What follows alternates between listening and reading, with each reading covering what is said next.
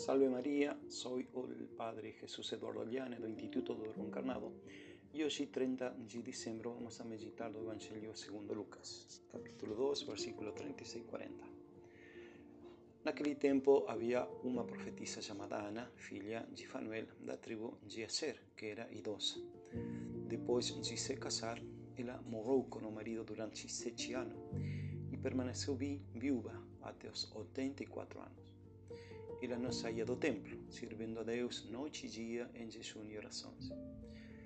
Ao aparecer naquela mesma hora, ela levou a Deus e falou do menino a todos aqueles que esperavam a redenção de Jerusalém. Cumpriram então todas as coisas conforme a lei do Senhor, voltaram para Galileia, para sua cidade de Nazaré. A criança cresceu e ficou mais forte, cheio de sabedoria e a graça de Deus estava sobre ele. Palavra do Senhor, graças a Deus. Ana, segundo o costume da época, devia ter uns 15 anos quando se casou. Ela então morreu com o marido por sete anos e ficou viúva 40 quando tinha apenas 22 anos. Uma jovem de Jerusalém tinha muitas opções naquela idade. A consagração total a Deus foi sua escolha. Ela entregou sua juventude ao Senhor e permaneceu fiel até os 84 anos. Uma vida inteira dedicada ao serviço de Deus, dia e noite.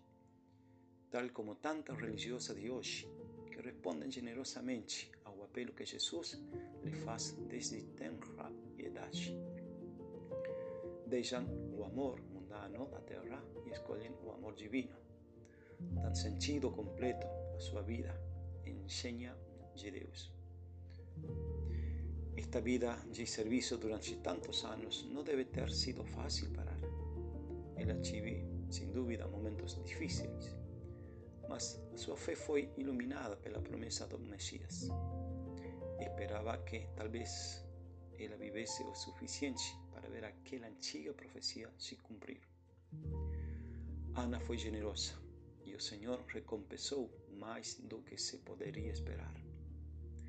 Como al ladrão, al Dimas, el bom ladrão. Deus queria que a reunião acontecesse.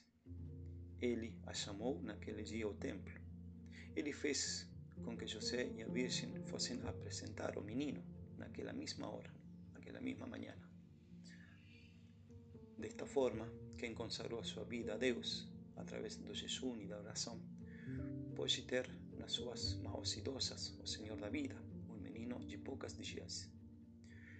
Imediatamente ela soube que era aquele menino e louvou a Deus por ter-lhe concedido uma graça tão excepcional.